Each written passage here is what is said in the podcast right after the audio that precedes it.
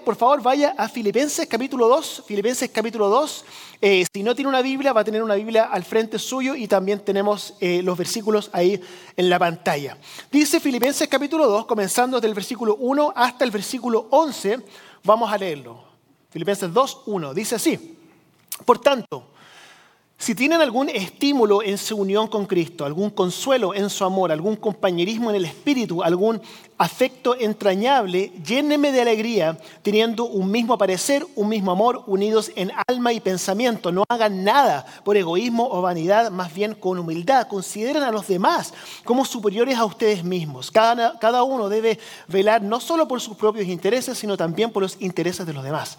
La actitud de ustedes debe ser como la de Cristo Jesús, quien siendo por naturaleza Dios, no consideró ser igual a Dios como algo a que aferrarse por el contrario, se rebajó voluntariamente, tomando la, naturaleza de siervo y haciéndose semejante a los seres humanos, y al manifestarse como hombre, se humilló a sí mismo y se hizo obediente hasta la muerte y muerte de cruz.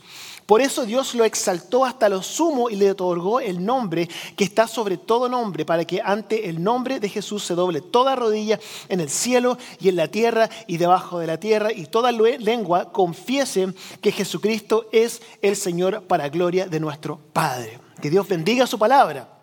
Estamos en una serie entonces que se llama Sigo avanzando y estamos hablando respecto a la carta que el apóstol Pablo le escribió a la iglesia en una, en una colonia romana que se llama Filipos. Y hemos estado hablando un poco respecto al contexto de esta carta. Esta fue la primera iglesia que el apóstol Pablo estableció eh, en Asia Menor, que vendría siendo... Eh, eh, en tiempo moderno Turquía, ¿cierto?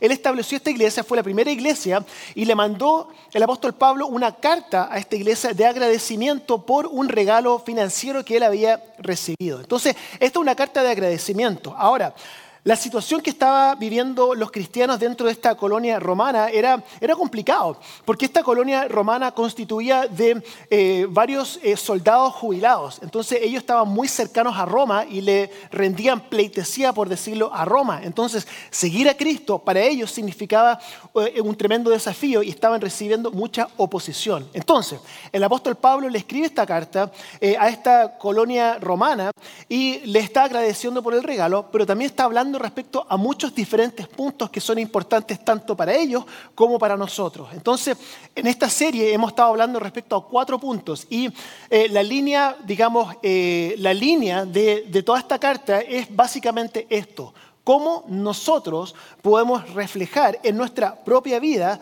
la imagen de Cristo en todo lo que nosotros hacemos. Entonces, la semana pasada estuvimos hablando respecto a que teníamos que levantar nuestra mirada de la tierra y levantar nuestra mirada hacia Cristo. Y hoy día vamos a estar hablando respecto a tener la mente de Cristo.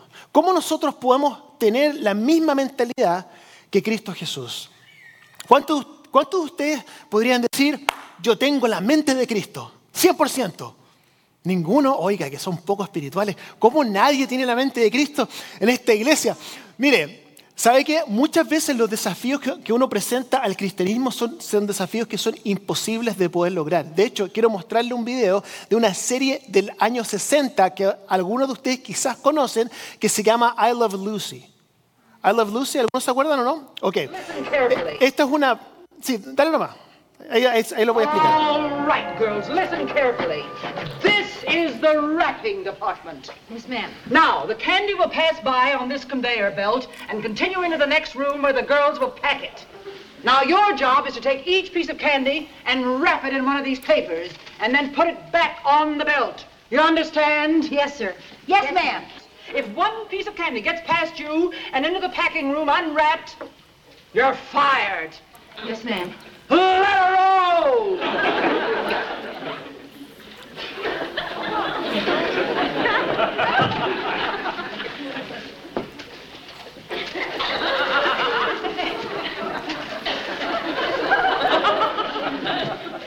Oh, this is easier. Yeah, we can handle this okay.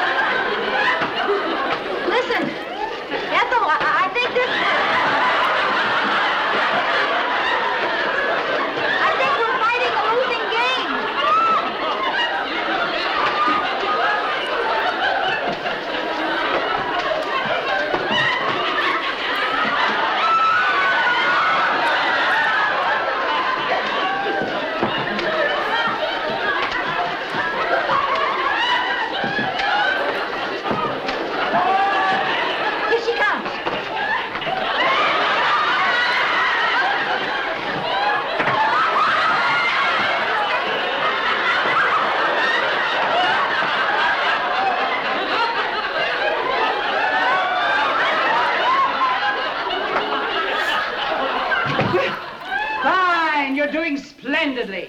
Speed it up little.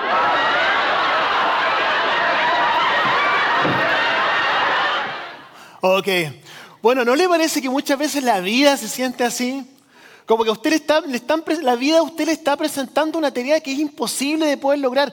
¿Cómo nosotros podemos criar a nuestros hijos como Dios quiere? ¿Cómo nosotros podemos tener matrimonios perfectos? ¿Cómo nosotros podemos ah, eh, tener empleos perfectos, hacer todo lo posible para, para hacer el mejor trabajo posible? Nuestras finanzas, etcétera, etcétera, etcétera. Entonces, la vida es difícil y la vida muchas veces se vuelve eh, inmanejable. Y luego entramos a un espacio como este y al parecer también nos están presentando desafíos que son ah, más imposibles incluso que lo que nos, no- nos presenta la propia vida. Tener la misma mentalidad de Cristo Jesús. Oiga, pero ¿cómo es posible que usted me esté desafiando a que yo tenga la misma mentalidad que Cristo Jesús? Otros textos dicen, sé perfecto, como tu Padre en el cielo es perfecto. ¿Cómo voy a yo poder lograr esto? Ámense los unos a los otros como yo los he amado, como Cristo los ha amado. Pareciera que esta fuera una tarea imposible. Y la realidad es que sí, es una tarea imposible. La verdad es que nadie puede tener la misma mentalidad de Cristo. Nadie puede ser perfecto como Dios es perfecto. Nadie puede amar al prójimo como Cristo a usted y a mí nos ha amado. Es una tarea imposible. Entonces, ¿por qué el apóstol Pablo al parecer nos, nos presenta una tarea que es imposible? ¿Cómo nosotros podemos definir lo que nos está Él pidiendo que nosotros hagamos cuando realmente no podemos hacer lo que se nos está pidiendo? De hecho, yo crecí creyendo que era un requisito para ser salvo. Yo pensé que cuando yo leía estos textos era, era un requisito para yo poder ser salvo por parte de Dios.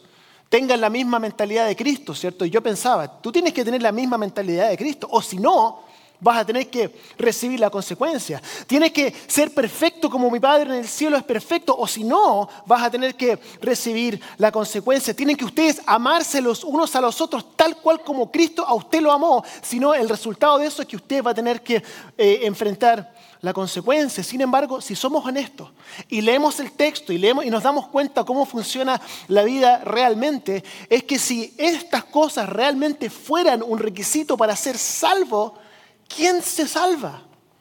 ¿Quién? Voy a decir una frase que he dicho muchas veces en el pasado. Escuche esto, es muy importante recordarlo.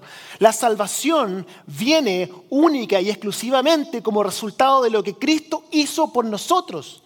Y no como resultado de lo que usted haga o lo que usted deje de hacer, sino solamente por el sacrificio que Cristo hizo por nosotros en la cruz.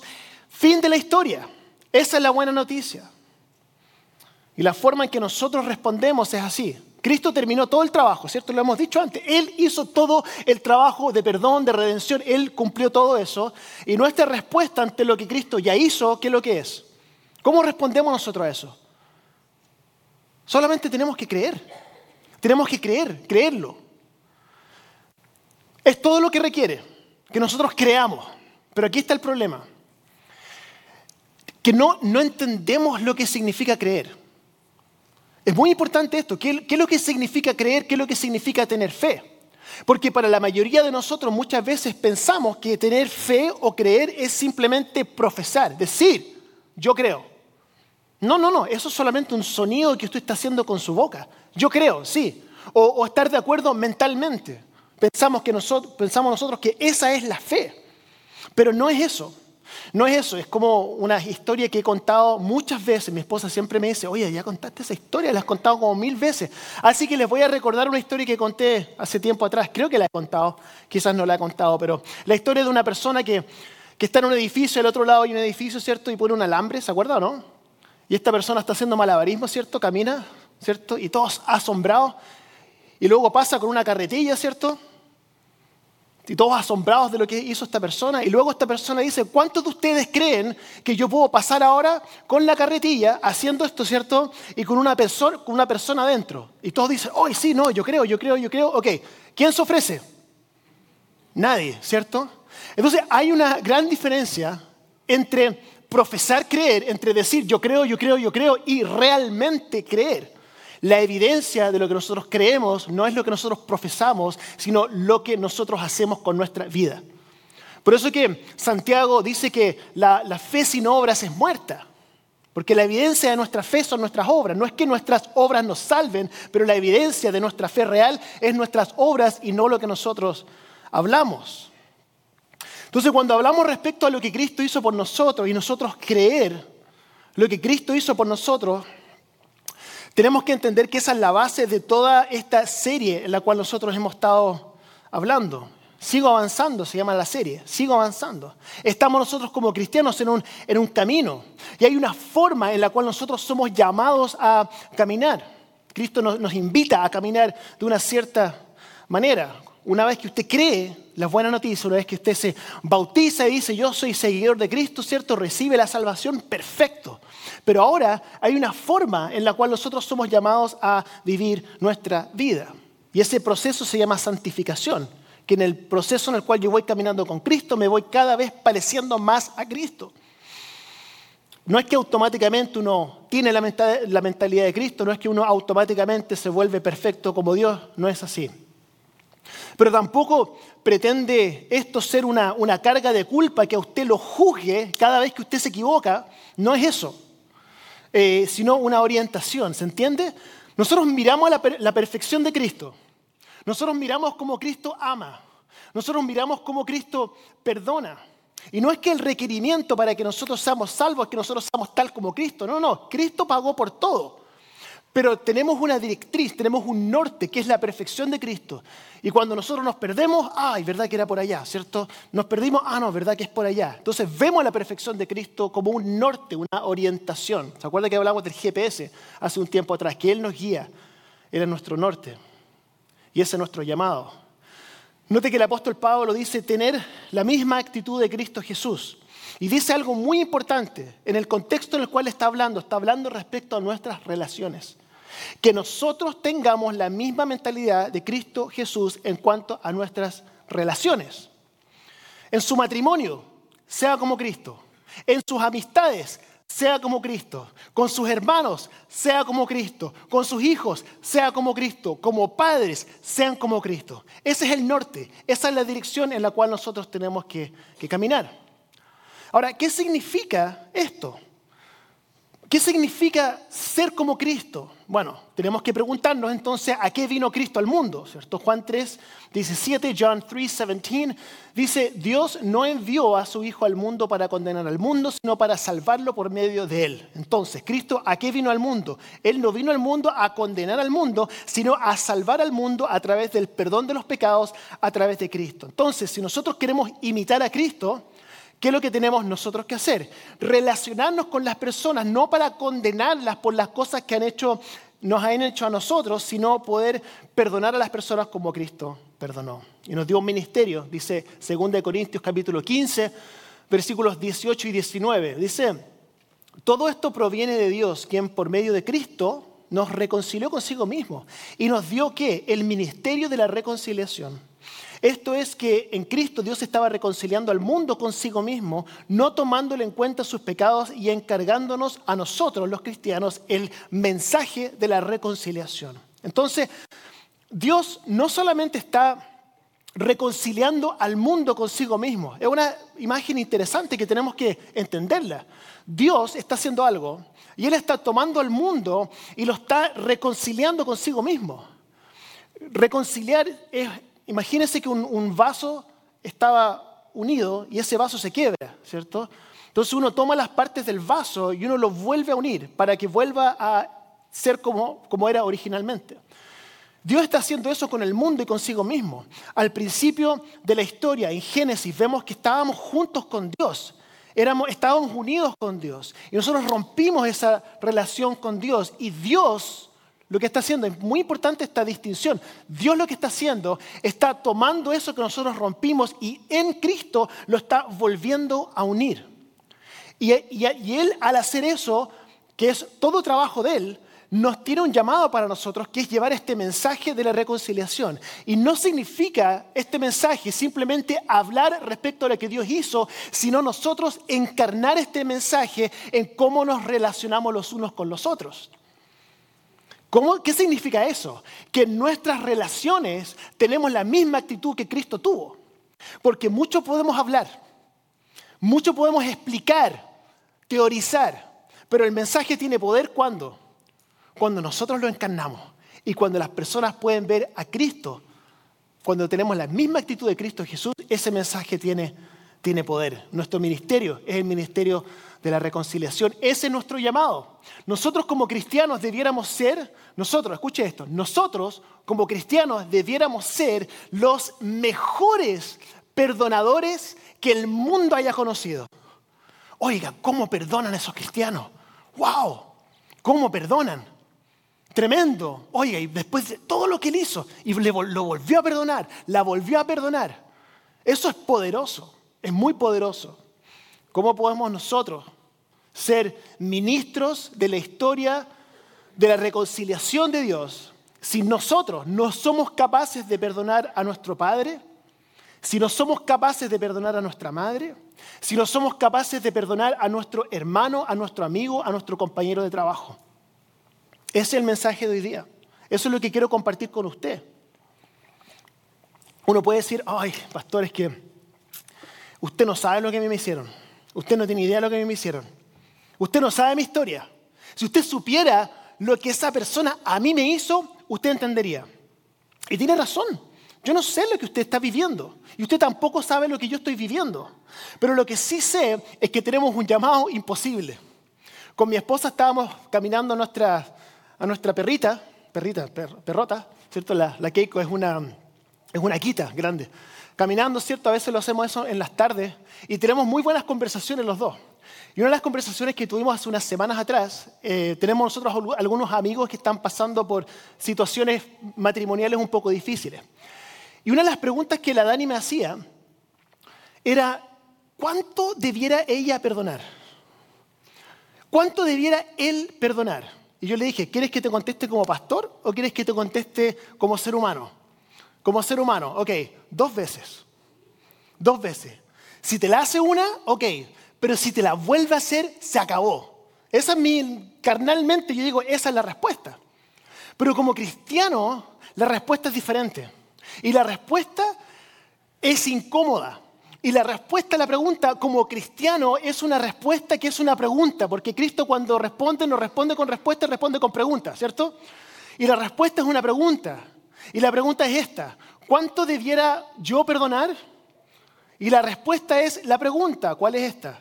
Pregunta, ¿cuántas veces te perdonó Cristo? ¿Cuántas veces te perdonó Jesús? Ahí está la respuesta. Si usted dice ser cristiano, si yo digo ser cristiano, esa es la respuesta. ¿Por qué?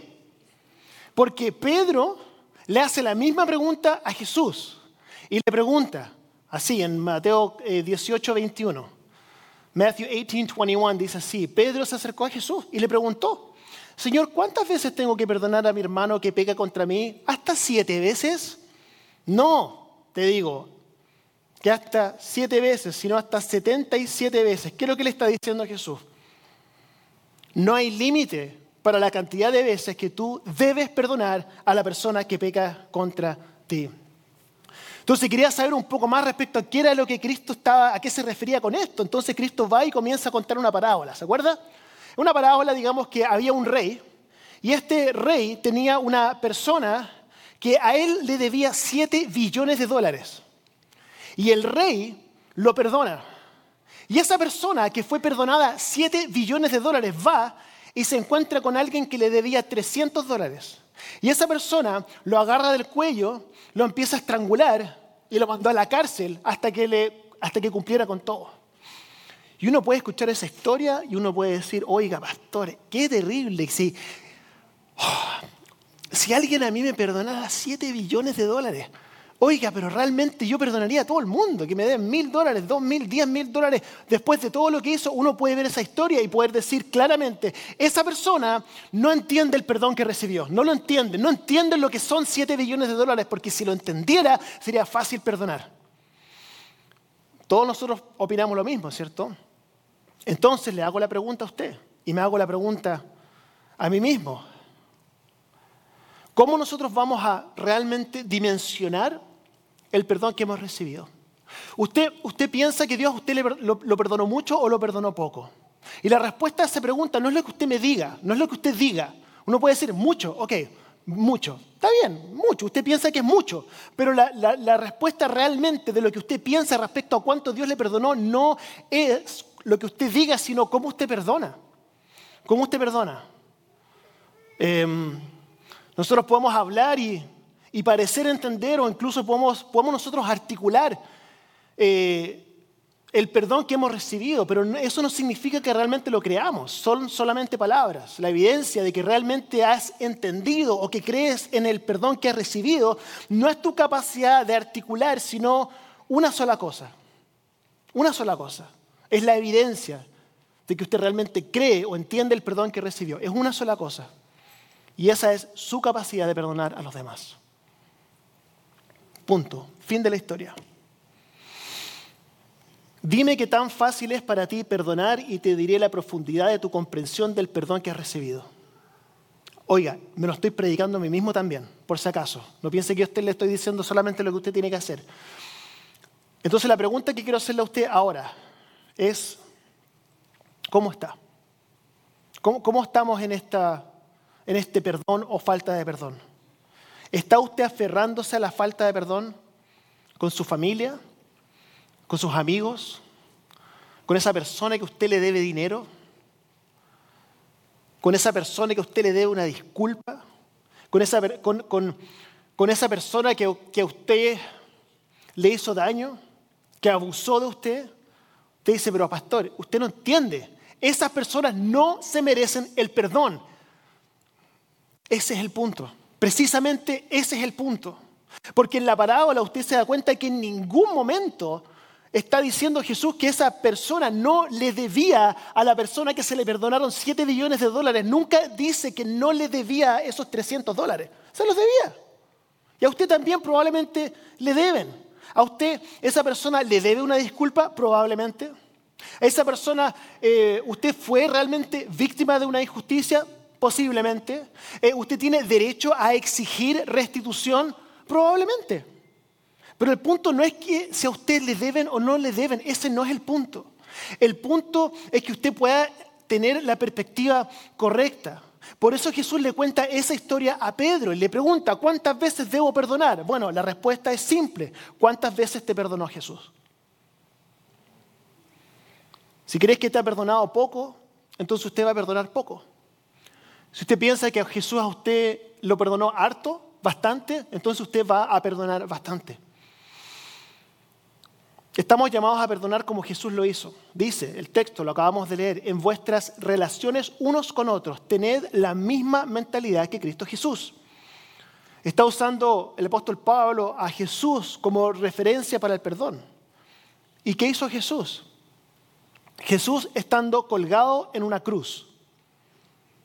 Dice las palabras muy conocidas, perdónalos porque no saben lo que hacen. Ni siquiera ellos habían pedido perdón. Ni siquiera ellos estaban conscientes del daño que estaban haciendo. Ni siquiera ellos tuvieron oportunidad de arrepentirse y Cristo por defecto, by default, ya estaban perdonados. Perdónanos porque no saben lo que hacen. Hermanos, esa debe ser nuestra actitud. La misma actitud de Cristo Jesús con todas las personas que usted le deben plata, que le deben disculpas, que le hicieron todas estas cosas, usted por defecto tiene que perdonar para poder ser la imagen de Cristo.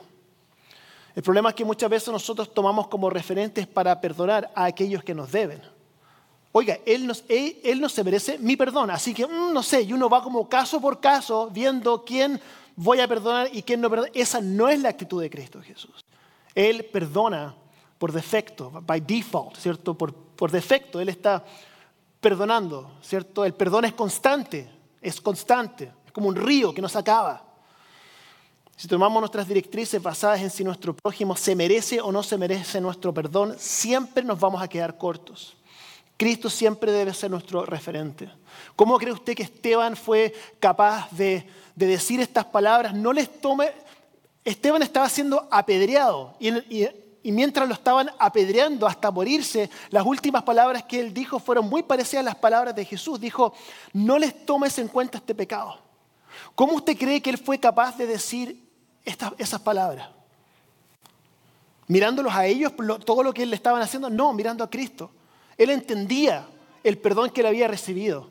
Entonces, he's not going to hold back, porque él sabe cuánto ha sido perdonado. Tener la misma mentalidad de Cristo Jesús. Uno puede decir, ah, pastor, si yo ya lo perdoné ya, si ya ni le hablo a ella, esa persona está muerta para mí. Oiga, disculpe, pero eso no es perdonar. Eso no es perdonar. Mateo 5, 43 y 44 dice así. Ustedes han oído que se dijo, ama a tu prójimo y odia a tu enemigo, ¿cierto? Pero yo les digo, amen a sus enemigos y oren por los que ustedes los persiguen. ¿Sabe usted cómo va a saber si usted realmente ha perdonado a alguien o no? A su hermano, a su hermana, a su familiar. ¿Sabe, ¿Sabe cómo usted puede saber si usted ha perdonado a esta persona o no? Si usted puede orar por ellos. Pero no orar que algo malo les pase, no orar por esa persona, deseando que Dios los bendiga, que los prospere, ¿cierto? Que los ayude. Yo sé que es difícil, pero tenemos la directriz. Dios no espera que seamos perfectos, pero tenemos la directriz, tenemos el norte, esa es la dirección en la cual nosotros vamos. Para nosotros como cristianos, el perdón no es opcional. Y con esto termino. Una última cosa.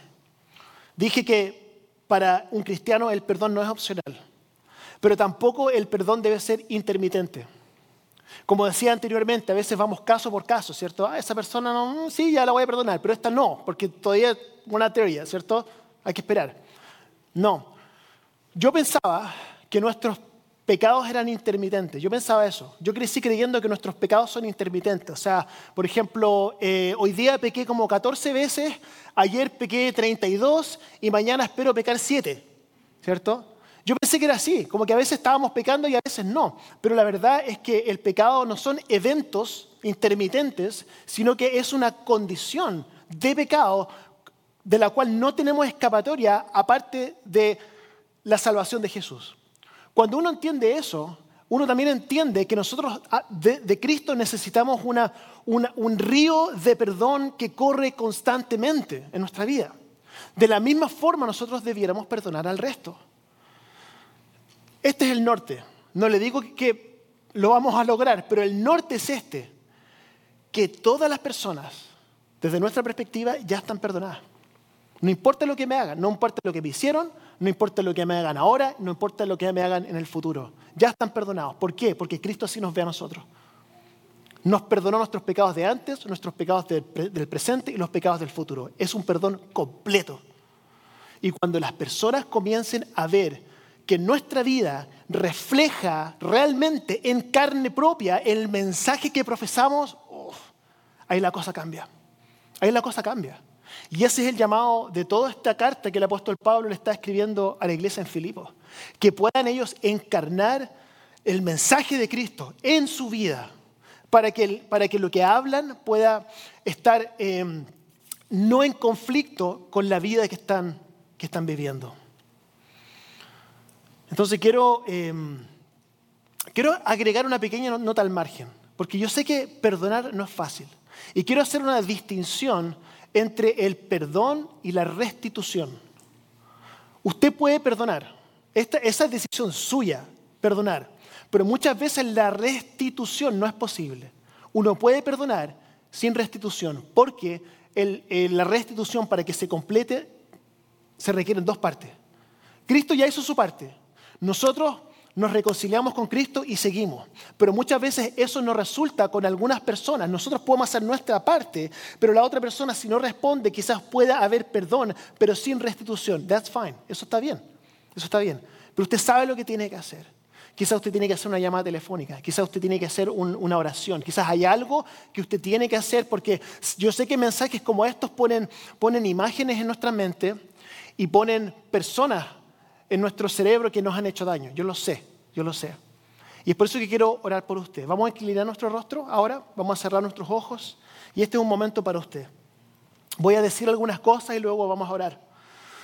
Porque quizá usted está aquí hoy día y usted tiene a alguien en su vida en este momento que usted sabe que tiene que perdonar. Porque no hay opción. Dios no nos da opción. Sabe que usted tiene que perdonar a esta persona. Quizás hay una llamada telefónica que tiene que hacer, quizás un mensaje de texto, quizás reunirse a tomar un café, quizás esta persona ya falleció Y usted lo único que puede hacer es entregarle su dolor al Señor y perdonar a esa persona que incluso ya no está con nosotros. Quizás la restitución va a ser posible, pero quizás es imposible. Pero usted sabe que no nos queda opción, no, no existe la opción de no perdonar, no, no lo va a encontrar nunca en el mensaje del Evangelio, porque nuestro ministerio es el ministerio de la reconciliación. Así que si usted está aquí en este lugar y usted necesita que yo haga una oración especial por usted, porque esto es un desafío grande, voy a pedir que usted levante su mano y la baja y voy a orar, por usted. Amén. Dios le bendiga. Dios le bendiga. Amén. Amén. Gracias. Amén. Señor Jesús, nosotros hoy día queremos presentar este mensaje a ti. Gracias, Señor, porque yo sé que, que es fácil hablar respecto a lo que creemos pero es muy difícil vivir lo que creemos. Yo lo sé.